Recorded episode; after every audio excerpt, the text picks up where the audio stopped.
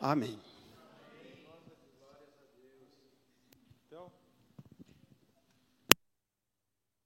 Paz do Senhor, irmãos. É, irmãos, as lives estão sendo uma bênção, viu? A gente é, grava, né? E depois chega comentários de pessoas de outros estados, de outros lugares, falando: Nossa, que live boa, que mensagem boa, que legal essa igreja. Então, assim, o bom é que todo o esforço que a gente coloca aqui para pregar, ele fica para sempre lá. E tem bastante gente aproveitando, às vezes é desigrejado, é pessoa que está meio, né, desenchavido com a igreja, e aí Deus fala com essas pessoas, né? Então, se você não consegue vir, é, assista a live e você pode assistir durante muitos meses, para sempre vai ficar lá, né? Vamos lá, meus irmãos. Estou muito animado para essa série nova e a gente vai falar sobre as controvérsias de Jesus. Esse, como o Júnior disse, é um livro do John Stott e eu achei um tema interessante que ele tem um link com o que a gente já conversou em Tito. Lembra que fala que os pastores e as pessoas não devem ser é, gostar muito de discussões? mas eu lembrei vocês que Jesus entrou em algumas discussões. E é isso que a gente vai ver. Eu quero que a gente perceba, irmãos, eu e você, de que lado você vai estar em cada uma dessas discussões. Você vai estar do lado de Jesus ou você vai estar do lado dos adversários de Jesus? E hoje, esses adversários, eles são. Deixa eu ver, eu preciso ligar o aparelhinho aqui, né? Senão não vai. Irmãos, é, existe uma imagem, e eu acho que vocês concordam comigo, de um Jesus moderno, certo? Que é apresentado nas igrejas muito moderninhas, na televisão, na Globo, na, em todo lugar que vai falar de Jesus. Hoje a gente vai ver um Jesus, por exemplo, muito pacifista, que ele não quer briga com ninguém, ele quer a paz a todo custo você vai ver um Jesus que não quer discutir, porque discutir é uma coisa ruim, e Jesus é bonzinho e ele não discute com os outros. Teve caso já de a gente precisar repreender algum jovem e uma pessoa chegar para a gente e falar assim: Mas Jesus não repreenderia dessa forma. Como se, assim, se você chamar a atenção de alguém, isso não é igual a Jesus, porque Jesus é amor. E amor é não se meter na vida das pessoas. Eu quero um Jesus que não fale da minha vida e principalmente que não confronte pecados. Esse é o Jesus que está na mídia, é o Jesus legal. Eu não sei se vocês viram um vídeo da, da Bruna Marquezine. E ela falou: Ah, eu, eu adoro Jesus. Eu já aceitei Jesus várias vezes, ele é o máximo. Ai, como eu gosto de Jesus. Mas o fã-clube dele é terrível. Falando do povo de Deus, né? Da igreja. Como se a gente fosse chato e Jesus fosse legal. E eu queria perguntar para ela, qual Jesus que você está falando, Bruna? Onde que você conheceu? Como ele é? E com certeza iria se enquadrar, porque esse, irmãos, é o Jesus dos jogadores de futebol, dos artistas, do pessoal que está aí na mídia. É um Jesus inofensivo que não afeta a minha vida. Mas se você lê a Bíblia, e eu sei que vocês que vêm aqui ler, você vai saber que boa parte do ministério de Jesus foi feito de discussões e confrontos.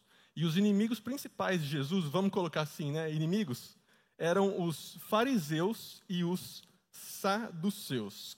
E a gente vai falar muito sobre eles. Então, esse é o Jesus moderno que, agora na época de eleição, vocês vão ver muita gente falando de Jesus. E pro, provavelmente vai ser esse tipo de, de Jesus aqui. Só que, irmãos, a gente também está num tempo chamado tempo pós-moderno. E o que, que a gente vai receber de oposição a essa série aqui. A gente não aguenta, o povo né, do mundo, não aguenta verdades absolutas. Então, se você tiver um posicionamento firme e claro, nesse assunto eu penso isso. Você é taxado como radical, extremista, sem empatia. Então, a nossa sociedade ela não gosta de opiniões firmes, de falar eu creio nisso, porque a moda é você ser é, tudo é relativo, então tudo depende. Né? Acho que os irmãos concordam comigo que esse é o, é o, é o cerne da nossa, dos nossos tempos modernos.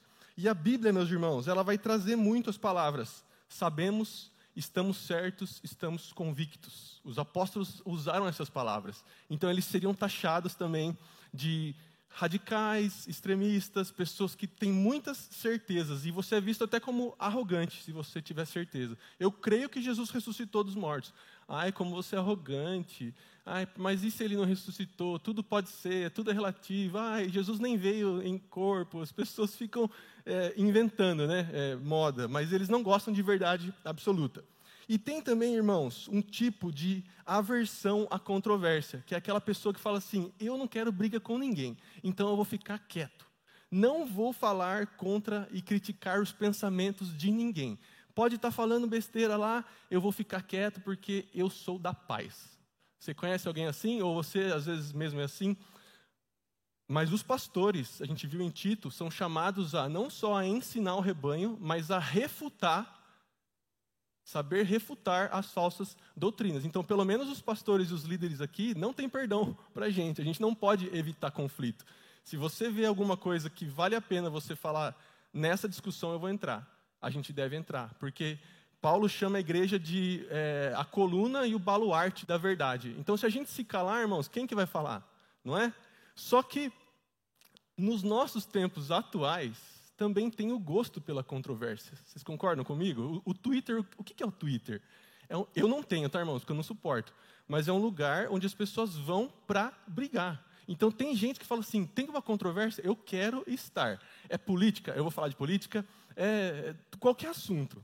Eu vou falar e eu quero briga porque eu quero lacrar, eu quero mitar, eu quero humilhar os adversários. Os jovens irmãos, tem muitos nessa nessa onda. E os irmãos percebem que o gosto pela controvérsia ele é muito mais online do que do que real. Você já conheceu alguém que é muito valente online, mas daí ao vivo a pessoa fala: ah, desculpa, eu não quis falar isso. A gente já viu muito disso. Nossa, na internet está ali, ó, digitando. Aí fala, viu, tô indo na sua casa aí para a gente conversar. Nossa, fala, não, não foi isso que eu quis dizer. Eu te amo, você é muito legal. Não, eu nem falei isso, não. É, sei lá. A pessoa. Então, assim, muita coragem e muito gosto pela controvérsia. E Paulo falou que a gente não pode ter gosto. E por isso que a gente vai hoje tentar entender em quais assuntos Jesus decidiu entrar. E o de hoje, meus irmãos, abra comigo em Marcos 12, do 18 ao 28. O personagem de hoje vai ser os, os saduceus. E eu vou ler com vocês aqui. Aqui está muito pequeno, tá, irmãos? Eu coloquei só para constar no material, mas acompanhem na sua Bíblia. Marcos, capítulo 12, do verso 18 ao 27. O texto diz o seguinte, Marcos 12, do 18 ao 27. Então alguns saduceus que dizem não haver ressurreição, aproximaram-se de Jesus e lhe perguntaram: Mestre, Moisés nos deixou escrito que, se um homem morrer e deixar mulher sem filhos, o irmão desse homem deve casar com a viúva e gerar descendentes para o falecido. Havia sete irmãos. O primeiro casou e morreu sem deixar filhos. O segundo casou com a viúva e morreu, também sem deixar descendência e o terceiro da mesma forma. E assim os sete não deixaram descendência. Por fim, depois de todos, morreu também a mulher. Verso 23. Na ressurreição, quando eles ressuscitarem, de qual deles ela será esposa? Porque os sete casaram com ela. Jesus respondeu: Será que o erro de vocês não está no fato de não conhecerem as Escrituras nem o poder de Deus? Pois quando ressuscitarem dentre os mortos, nem casarão, nem se darão em casamento, mas serão como anjos nos céus. Quanto aos mortos, que eles de fato ressuscitam, vocês nunca leram no livro de Moisés, no trecho referente à sarça, como Deus lhe falou: Eu sou o Deus de Abraão, o Deus de Isaac e o Deus de Jacó? Ele não é Deus de mortos, e sim de vivos. Olha como Jesus termina: Vocês estão completamente enganados. Então, irmãos, a gente vai percorrer mais dessa discussão, mas antes eu queria falar de quem são esses homens. Eles são o partido judeu dos saduceus. Então, eles eram, irmãos, os sacerdotes, as pessoas que cuidavam do templo, os religiosos, gente da elite. Eles eram um grupo pequeno, até, educados, ricos e elitistas. Então, eles eram aquelas pessoas de grife mesmo, chique, importantes, eles tinham influência política, mas o povão não gostava deles, porque eles apoiavam Roma, e Roma dominava Israel naquela época. Então, eles eram amigos do rei de Roma e eles não eram é, é bem quistos pela população. E olha só, meus irmãos, eles acreditavam apenas nos cinco primeiros livros da Bíblia. Por convenção deles, eu só vou acreditar nos cinco primeiros livros. Eles não acreditavam nos profetas e não acreditavam no, em nada que for sobrenatural. Esses são os saduceus. Gente que se veste bem, gente que, para você participar da religião de Israel, você ia ter que passar por eles. Então é como se fosse hoje pastores muito influentes, padres muito influentes, donos de igrejas muito grandes, pessoas respeitadas no quesito religião. Se você quisesse ser um bom judeu, você ia ter que conversar com esses caras, mas eles eram políticos, eles eram ricos, elitistas. Então, hoje, meus irmãos, quem poderiam ser os, os saduceus da nossa época? São pessoas ricas, pessoas que se acham muito importantes, melhores do que os outros, pessoas que de repente fizeram uma faculdade, fizeram uma universidade e são doutores. Esses possivelmente podem se tornar os saduceus da nossa época. Olha o que o, um, um historiador da época falou. Os fariseus acreditam que a alma tem um vigor imortal, enquanto os saduceus rejeitam a crença na imortalidade da alma, ensinando que a alma morre junto com o corpo. Quem é, constatou isso foi o Flávio Joséfo, um, um homem que viveu junto com Jesus, praticamente, e ele era um historiador. Os fariseus, irmãos, a gente vai conhecer eles. Eles acreditavam na alma, em espíritos e tudo. Agora, os saduceus, olha só, eles rejeitam a imortalidade da alma, ensinando que a alma morre junto com o corpo. E Atos 23, 8 vai dizer: Os saduceus dizem que não há ressurreição, nem anjo, nem espírito, ao passo que os fariseus admitem todas essas coisas. Irmãos, os saduceus são céticos. Então ele é o cara da ciência hoje. Sabe aquela pessoa que fala assim: nossa, os crentes são muito tapados, porque eles creem em coisas sobrenaturais, mas nós somos da ciência, nós somos pessoas esclarecidas, não existe nada, religião é apenas uma, uma, um, o jeito das pessoas pobres se sentirem felizes. É esse espírito, irmãos, de, de um materialismo científico que a gente chama, é a pessoa que fala assim: não existe sobrenatural. E infelizmente isso também está afetando a igreja. Muitas pessoas em nome de se sentir inteligentes e aceitos pela sociedade, eles abraçam esse elitismo dos saduceus em falar: ah, gente, não, não existe anjo, nem espírito, essas coisas é tudo coisa de gente com a mente pequena, que acredita em, em coisas sobrenaturais, a gente é mais esclarecido. Então, esses são os chatos dos saduceus. E, irmãos, o que, que eles fizeram com Jesus? Percebam que está escrito aí na Bíblia de vocês, eles chegam falando, mestre já é, uma, já é um jeito sarcástico. Vamos ver se você é mestre mesmo. Eles querem fazer uma pegadinha com Jesus, irmãos. Basicamente, eles chegam para Jesus falando assim: ó, se existisse ressurreição, o que aconteceria com uma mulher que se casou sete vezes? É um absurdo isso acontecer, né? Que se casou sete vezes com sete homens diferentes e ela morreu. No céu, de quem ela seria marido?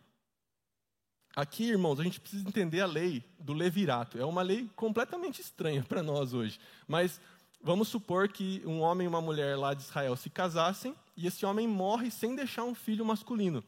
Era a obrigação do irmão dele se casar com aquela esposa para suscitar filhos. Estranho, né, irmãos? Mas para eles fazia muito sentido, porque o filho que o cunhado, no caso, né, tivesse com aquela esposa, ele contaria não como filho dele, mas como filho do falecido. E aí esse falecido poderia continuar sua descendência, falando: Ó, oh, eu sou filho de Fulano. Por quê, irmãos? Eles ligavam muito para a posse da terra. Perder as terras naquela época e você não ter descendência era você talvez ficar de fora do nascimento do Messias que viria pela sua linhagem. Então, quando um homem morria, existia essa lei: o irmão casa com a esposa para suscitar descendência. E aqui eles falam assim: ó, ó, nós vamos fazer isso. Sete. Sete maridos, vamos supor. no céu, de quem que, que vai ser marido? Irmãos, isso é uma pegadinha para Jesus, porque se ele falasse, ah, vai ser, vai ser marido de um, não conta. Vai ser marido de todos, também não conta. Eles queriam pegar Jesus no pulo, porque, irmãos, eles pensavam que eles estavam propondo um problema sem solução.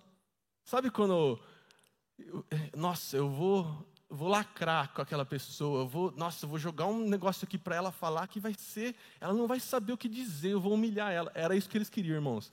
O, o Stott diz até que eles poderiam até chegar dando risada para Jesus, assim, tipo, responde para a gente isso aí, vai, se você sabe. Então, eles proporam isso. Se a mulher se casar sete vezes, como que vai ser no céu? Com quem ela vai casar? E Jesus responde claramente, dizendo: Vocês estão enganados. E por dois motivos, irmãos, porque eles não conheciam as Escrituras e nem o poder de Deus. Jesus já é direto, irmãos. Jesus não falou, nossa, que bom que vocês trouxeram uma questão teológica para a gente discutir. Jesus falou, vocês estão errados, vocês não conhecem a palavra e vocês não conhecem o poder de Deus. E Jesus vai explicar agora a primeira questão que eles eram ignorantes a respeito das Escrituras. Olha só, irmãos. Esse não é um dos nossos maiores problemas hoje? A gente comete pecados a gente é, vive uma vida, às vezes, que não é legal de viver, por falta de conhecimento bíblico. Ou porque a gente conhece e não leva a sério. E Jesus fala: vocês estão me fazendo essa pergunta porque vocês não conhecem a Bíblia. Então, graças a Deus que vocês estão aqui, irmãos, buscando conhecimento. É uma prova de que vocês estão buscando crescimento para que Jesus não nos repreenda dessa forma. Falar: você está com esses problemas na sua vida porque você não conhece as Escrituras. Imagina Jesus falando isso para a gente, irmãos. A gente não quer que isso aconteça, né? E olha só, sempre, irmãos, que Jesus discutiu com alguém, ele foi buscar o juiz entre eu e você, o juiz entre Jesus e os saduceus era sempre a Bíblia. Sempre que alguém vinha, Jesus, isso aqui, não sei o que, não sei o que, ele fala, o que está escrito? Como você lê? Era sempre assim, irmãos. Vinha uma polêmica para Jesus, ele devolvia para a pessoa com outra pergunta, falando, o que, que a Bíblia fala? E aí ele levava a pessoa de volta para a Bíblia, e deve ser assim com a gente, irmãos. A gente já falou aqui antes: crente não tem opinião em assuntos que a Bíblia é clara. Se a Bíblia fala uma coisa claramente, não há como você ser cristão e falar, eu não concordo com esse, com esse ponto. Fazer igual os saduceus. Eu só, eu só quero os cinco primeiros livros da Bíblia. Ou você falar, eu só quero os evangelhos. Efésios, ah, não quero Efésios. Eu vou cortar um pouco de Tiago também, vou cortar um pouco de Gálatas. Eles estavam fazendo isso. Irmãos, muito importante. Jesus sempre considerou, vamos discutir? Vamos. Abra as Escrituras. E deve ser assim com a gente hoje para qualquer assunto. E Jesus, meus irmãos, ele vai fundo e ele responde que os saduceus não conheciam a palavra. Olha o que ele diz. Ele vai levar eles de volta para Êxodo 3, 6. O que acontece em Êxodo 3, 6? Vocês conhecem a passagem da sarça ardente. Moisés está prestes a ser chamado por Deus, ele vê uma, uma, uma árvore pegando fogo e não se queimando, e aí ele chega mais perto e Deus fala para ele: Moisés, eu vou levantar você para livrar o povo do, do Egito, e aí Deus se autodenomina para Moisés, falando: Eu sou, eu sou o Deus de Abraão, eu sou o Deus de Isaac e eu, eu sou o Deus de Jacó. E Jesus, irmãos, olha a interpretação de Jesus de, dessa passagem. Jesus fala: quando Deus se revela a Moisés, 300 anos depois desses homens terem morrido, falando eu sou o Deus de Abraão, eu sou o Deus de Isaac e eu sou o Deus de Jacó, é porque para Deus esses homens estão vivos. O corpo deles está morto, mas a alma deles está viva com Deus, porque Deus não é um Deus de mortos, ele fala aqui, mas um Deus de vivos. Irmãos, isso é muito importante para nós. Aqueles que morreram no Senhor, para Deus as suas almas estão vivas, porque Deus, o amor de Deus, irmãos, ele é eterno e a aliança de Deus com o seu povo é eterna. A morte não pode romper a aliança que Deus tem com você. Deus falou: Abraão morreu há 300 anos, mas a promessa que eu tenho com ele continua, e ele está guardado nas minhas mãos, aguardando a ressurreição do corpo. Olha que coisa gloriosa, irmãos. Jesus está falando: se os patriarcas estavam vivos naquele momento, somente aguardando a ressurreição do corpo, é óbvio que vai ter ressurreição do corpo, saduceus. É óbvio, porque o amor de Deus, ele, a morte não pode romper. A gente vai ver que a morte rompe o vínculo conjugal. No céu não vai ter casamento, ninguém vai ser casado no céu, irmãos. Por mais que você ame o seu cônjuge, no céu nós não seremos casados. Não teremos, não, não haverá nesse. Ô, oh, louco, irmãos. Fala, oh, aí eu vou me livrar, graças a Deus. Tem misericórdia, Senhor. Mas não vai haver casamento no céu. É isso que Jesus fala. Mas aqui, meus irmãos, Jesus está deixando claro de que Deus é um Deus de vivos. A morte rompe o vínculo do casamento, mas ela não rompe o vínculo do amor de Deus por você. Então, se você tem um ente querido que morreu no Senhor, para Deus ele está vivo, aguardando a ressurreição do corpo. A morte não rompe a fidelidade do amor de Deus para nós, e nós teremos uma vida eterna com Ele, e é isso que Jesus está ensinando para os saduceus, falando: quando Deus falou com Moisés, Abraão, Isaac e Jacó ainda estão vivos, então eles estão aguardando a ressurreição do corpo. Glória a Deus, irmãos. Em Lucas, na passagem paralela, diz: Para Deus todos os seus filhos vivem. Então, quem está com Deus está aguardando a ressurreição do corpo. Glória a Deus. E eles, Jesus diz que eles ignoravam o poder de Deus. Ah, irmãos, eles foram muito errados aqui.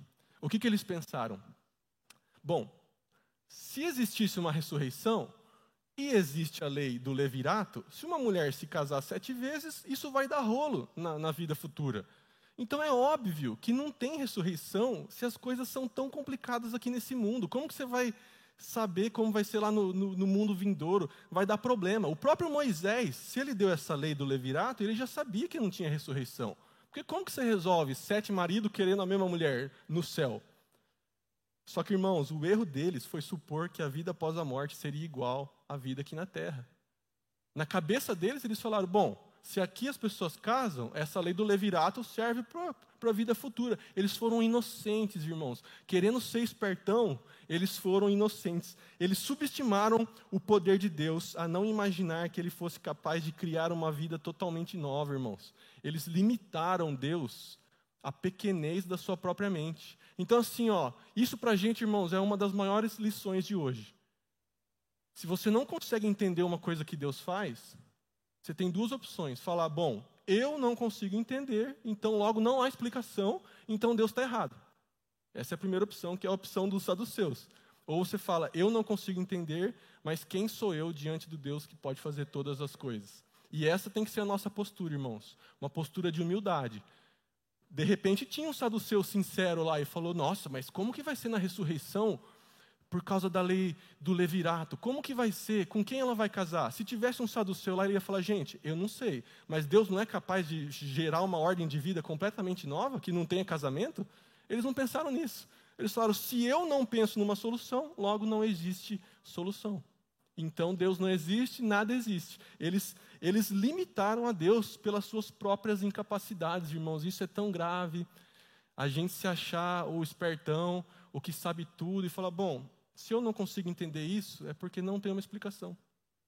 E Deus está lá falando: você não crê no meu poder, eu fiz os céus e a terra, fiz o universo, você acha que eu não vou consertar um problema de um casamento, de não ter casamento no céu, irmãos? Eles foram muito errados. E Jesus ensina aqui, né, ó, que não vai mais haver morte, então não vai precisar procriar mais seres humanos, não vai precisar de casamento, é um vínculo apenas terreno.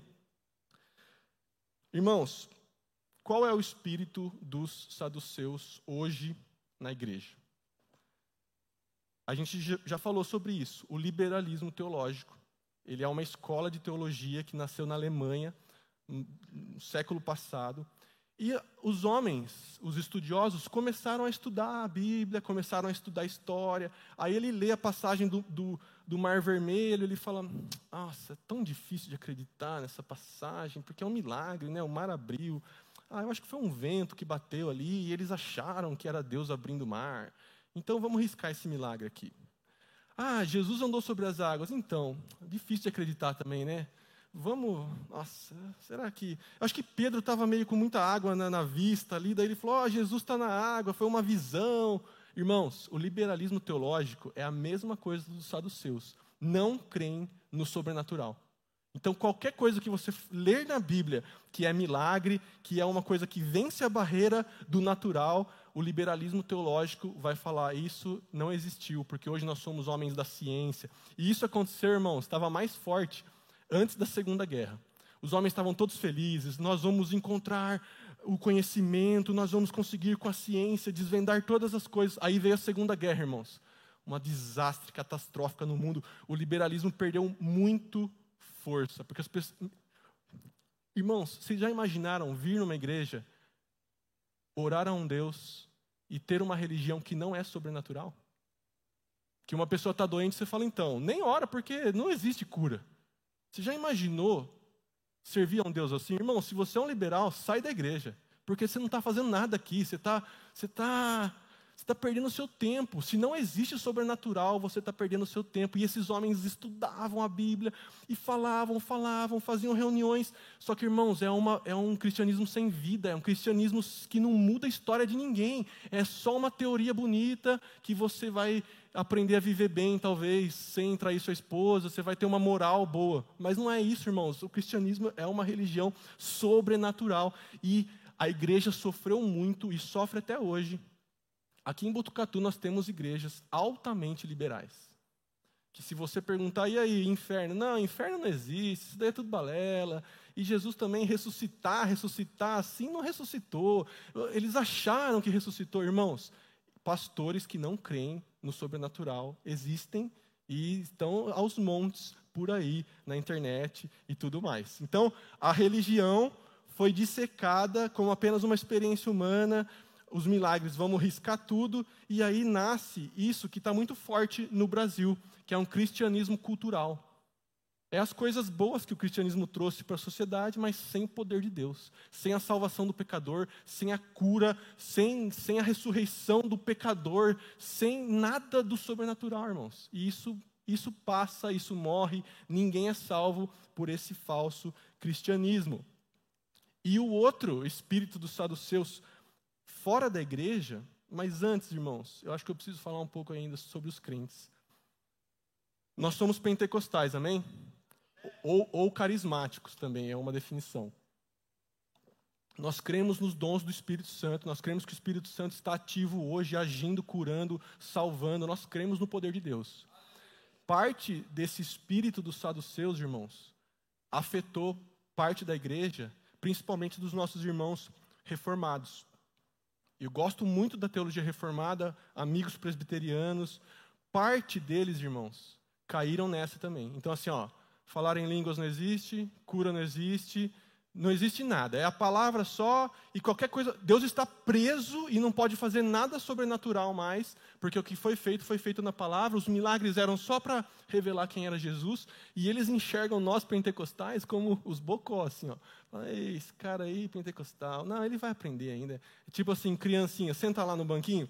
A gente já sofreu esse tipo de preconceito por parte dos irmãos é, alguns, obviamente, né, não são todos. Mas existe esse espírito dentro até do próprio cristianismo reformado de falar assim: nós somos os herdeiros da reforma e os pentecostais é a série B. Fica lá, senta lá, fica quietinho, porque quem, quem entende mesmo somos nós. Eu já sofri isso, irmãos, na faculdade. De que igreja você é?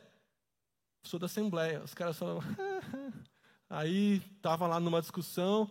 Aí eu falava, não, porque o C.S. Lewis falou isso. Aí os caras olhavam assim, você leu C.S. Lewis, tipo assim, você sabe ler? Quase assim, irmãos, quase, quase com esse preconceito, assim, nossa, nossa, pentecostal, Assembleia de Deus. Eu falava, oh, qual, qual o problema, cara?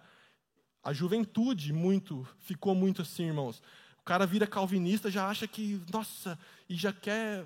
Então, existe isso dentro da igreja e é uma pena, irmãos. Mas nós não nos ofendemos, eles são nossos irmãos, que Deus fale com eles, em nome de Jesus. E fora da igreja, irmãos, o materialismo científico, que aí é o pessoal que fala assim: ó, eu só acredito no que a ciência pode provar. E olha o que um cientista falou sobre Deus. Um cientista ateu, né, obviamente. O conceito de Deus como um ser pessoal, sobrenatural, é apenas uma explicação paliativa, temporária, criada para preencher lacunas no pensamento pré-científico. Então existe essa visão de que assim, ó, tudo que a gente não entende e a ciência ainda não provou, as pessoas falam que é Deus. Então as pessoas falavam que a chuva era Deus lá, era o Deus do trovão, porque elas não sabiam o que era chuva, o que era o raio. Mas a ciência está avançando e vai chegar num ponto que ninguém vai precisar mais de Deus, porque a ciência vai explicar tudo. Irmãos, eu, eu até acho bom as pessoas confiarem na ciência, ela é um, um aliado, mas o problema aqui é você colocar todas as suas fichas na ciência. O Júnior contou o testemunho dele aqui domingo. Como explicar uma mulher sentada dizendo assim no coração dela: se aquele homem é de Deus, ele vai me chamar. E aí o Júnior está aqui e fala: Deus falou que você está pensando isso e vem aqui na frente. Deus falou que você estava pensando aí, ó, se esse homem é de Deus, ele vai me chamar. Então eu estou te chamando. Há explicação natural para isso? A ciência consegue explicar esse fenômeno? Ah, foi uma telepatia, não sei o que eles vão. Mas provavelmente eles vão falar: não, não há explicação. Então, irmãos, eu quero que vocês pensem nisso. A ciência é uma bênção de Deus para o mundo. Só que ela é insuficiente para explicar tudo. A vida é muito mais complexa do que a ciência consegue explicar. A vida é muito mais. Tem muitas coisas sobrenaturais que a ciência não consegue explicar. Quem decide ir pelo caminho de só, somente a ciência, ele vai falar: bom, isso não tem explicação, então para mim é, é alguma coisa que a ciência ainda vai conseguir explicar, mas não é sobrenatural. Não existe sobrenatural. Eu acho que essa pregação de hoje, pouca gente aqui é para você, porque nós somos um povo que acredita, né, pastor? O brasileiro é um povo que acredita, graças a Deus, e nós, como pentecostais, somos um povo que crê no poder de Deus atual hoje. Então, eu acho que ninguém aqui está sendo muito cutucado assim. É só se fosse um, um estudante universitário que está naquela onda de ser inteligentão e os crentes são burros, talvez essa mensagem fosse para impactar ele. Mas nós temos que saber, irmãos, a ciência é uma bênção mas ela não responde todas as perguntas. E nós, nesse espírito de humildade que os saduceus não tiveram, é falar: isso é Deus. E outra, até as coisas que a ciência já explicou. Irmãos, é Deus. É Deus que criou a força da gravidade. É, e, nossa, irmãos, é que eu não sou tão especialista nisso, mas Muitos dos grandes cientistas do mundo não eram ateus, irmãos. Os caras eram crentes, eram criam em Deus e o cara falava assim: "Olha essa maravilha de universo. Eu vou estudar isso porque exi existe um, um, um, autor que criou essas coisas e eu quero entender e cooperar no conhecimento com ele sobre esse fenômeno. Então não é porque eu, a ciência explicou algo que Deus sai de cena, é que Deus é mais glorificado ainda. Se você entender tudo o que precisa dar certo para um bebê nascer todas as chances de conexões que precisa dar certo para um bebê nascer, é absurdo que isso seja obra do acaso, irmãos. Eu não consigo, eu, eu, eu, já tentei, irmãos, ter a fé de alguém que é ateu e dizer assim, ó, isso tudo aqui, ó, é obra do acaso. Eu tentei uma época falar, não, mas será que faz sentido? Irmãos, não faz o menor sentido nós termos um mundo, o seu corpo, o seu olho, o seu cérebro é a melhor máquina que existe. Como pensar que isso foi uma evolução de bilhões e bilhões de anos que deu certo? É a mesma coisa de você pegar esse tablet aqui, ó. Ele tem o tamanho certo, ele é fininho, ele tem uma câmera aqui atrás, ele tem uma entrada de fone, ele tem um alto-falante, ele tem uma tela touch que eu consigo conectar à internet. A coisa mais óbvia é eu pensar assim: bom, esse tablet alguém inventou ele, criou para ser usado, para entrar na internet, para tocar música. Agora, qual a chance de em bilhões de anos alumínio, plástico, eletrodos se juntarem e formar um tablet com todas essas funcionalidades? Irmãos, é bizarro, né, você pensar nisso, assim, que em bilhões de anos um pedacinho de plástico grudou com outro, aí caiu um pouco de alumínio, bateu um sol, ele soldou ali, aí a bateria de lítio, o lítio, irmãos, é bizarro a gente pensar nisso. E o seu corpo, que é muito mais complexo do que isso, será que é uma obra do acaso ou tem um Deus criador que projetou seus olhos para enxergar, a sua boca para falar, o seu intestino para. Irmãos, é loucura. Eu, eu tento às vezes, mas eu acho que a coisa mais óbvia é a gente crer num criador mesmo. E aqui para a gente já caminhar para o fim, irmãos, em nome de ser contra esse, esse espírito dos saduceus, a gente vê muitos cristãos rejeitando totalmente a ciência. Não, a ciência não é de Deus, vocês querem tirar Deus do trono, então eu, eu não vou aceitar nada do que a ciência me der. E isso é uma imaturidade cristã. Olha só, porque você pode pensar que há uma incompatibilidade entre ciência e fé. E é a coisa mais fake isso, irmãos, que existe incompatibilidade entre ciência e fé. O, esse professor de química aqui de, de, Harvard, o Charles Colson, ele diz o seguinte, ó, sobre o debate de crentes com humanistas científicos. Olha o que ele diz. Isso não significa que os cristãos, né, eles, neguem a ciência, mas sim que lamentam a sua mentalidade estreita. Negar a Deus é quase sempre o resultado de fechar um olho Talvez seja por essa razão que Deus tenha nos dado dois. O que, que esse professor está dizendo? Que no, o cristão ele não precisa negar a ciência. A ciência é como se fosse um, um olho seu. Você enxerga o mundo como a ciência explica. E o outro olho você enxerga como Deus explica. Eles não se contradizem, eles se complementam, irmãos. A gente não precisa ficar com medo, não, a ciência vai provar que Deus não existe. Jamais, irmãos. Deus está acima, a ciência não é, não é capaz de chegar. A gente viu o que a ciência lutou para conseguir produzir uma vacina num período de dois anos. A vacina, a, a ciência, irmãos, se você colocar ela como seu ídolo, ela vai falhar com você. Você vai chegar no médico e ele vai falar: ó, a máquina que faz o exame aqui não pegou o tumor. Não pegou. E você fala, mas por quê? Porque não pegou, irmãos. É uma máquina. A ciência não chegou.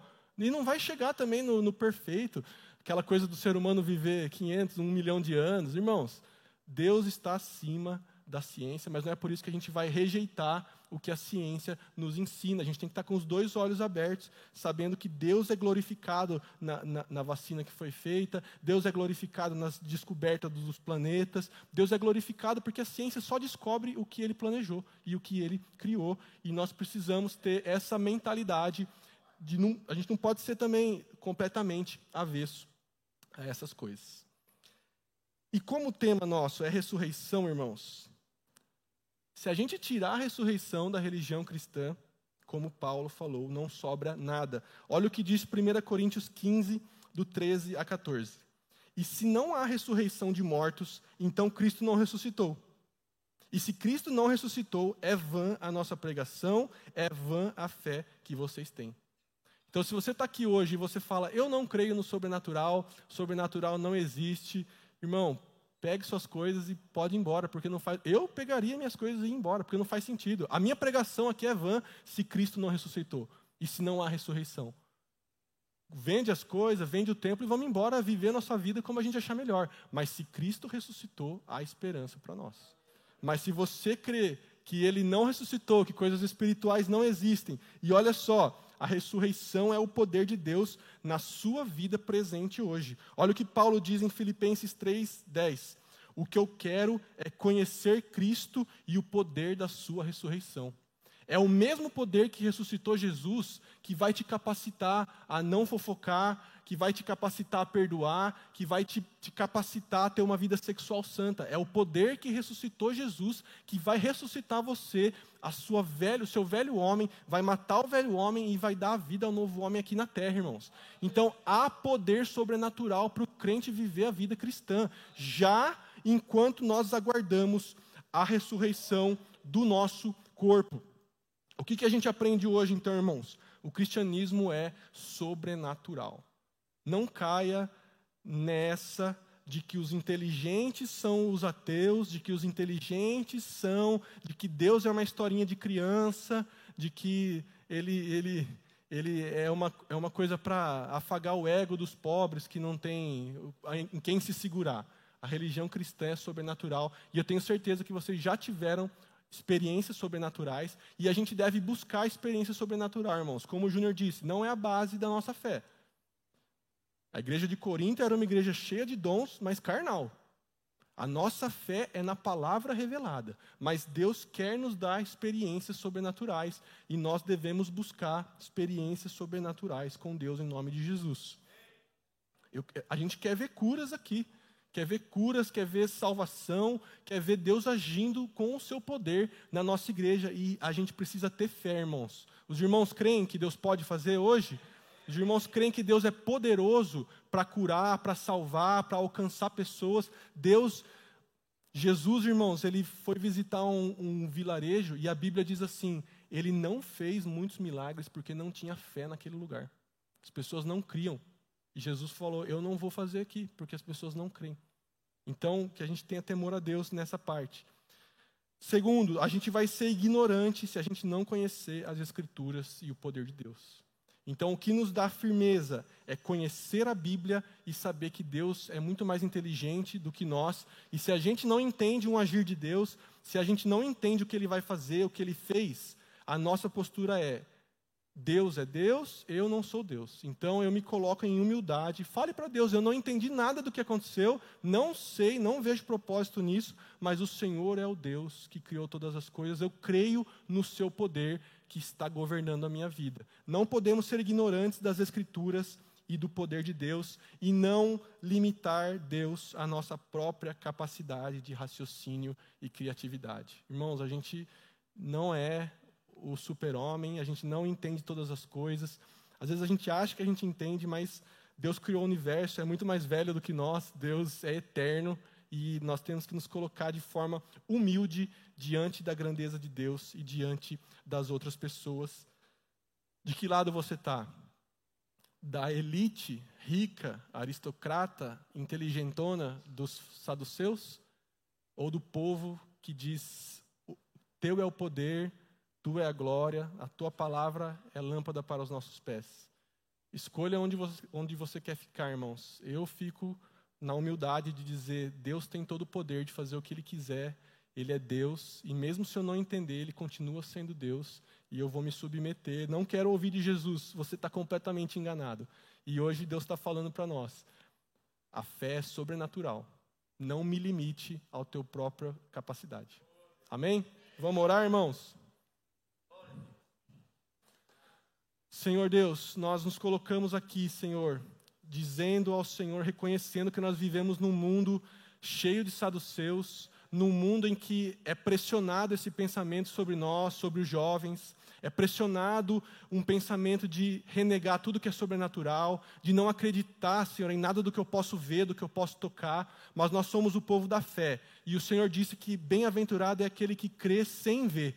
E nós queremos ser esses, ó Deus, que creem no Senhor e que creem que há uma ressurreição do corpo, crê que os nossos entes queridos que partiram em fidelidade ao Senhor estão vivos para ti, estão aguardando a ressurreição do corpo, e nós também, Senhor, ao nosso corpo padecer aqui na terra, nós estaremos com o Senhor, aguardando o grande dia que o Senhor consumará todos os seus planos, cumprirá todas as suas promessas, e nós vamos ter um corpo espiritual ressurreto e vamos habitar com o Senhor no céu por muitos e muitos e muitos séculos, que nem vai se comparar com esse tempo que a gente viveu aqui, tão cheio de dúvidas, tão cheio de questionamentos, mas nós vamos estar com o Senhor, que vai ser a melhor coisa, Pai. Então que o Senhor venha nos ajudar a passar por esse breve período aqui na terra, Senhor, em humildade, sabendo, conhecendo as Escrituras e conhecendo o seu grande poder, que o Senhor é capaz de criar tudo do nada, de que o Senhor é capaz de reverter qualquer situação, de que o Senhor vence as leis que o Senhor próprio criou, que o Senhor está acima da natureza, o Senhor está acima da ciência, o Senhor está acima do pensamento humano, e que nós venhamos ter, Senhor, a fé de uma criança que confia no seu Pai, mesmo sem entender o que está acontecendo, Deus. Que nós sejamos o povo do sobrenatural que o Senhor dê experiências para nós, Senhor. Que a gente não se firme nelas, mas nós queremos ver o Seu poder, nós queremos ver o Senhor nessa igreja revelando o segredo dos corações para a Tua glória, convencendo, Senhor, os que contradizem. Que o Senhor venha estar presente aqui, Senhor, demonstrando o poder do Senhor, o poder da Sua ressurreição, em nome de Jesus. Amém. Amém, irmãos.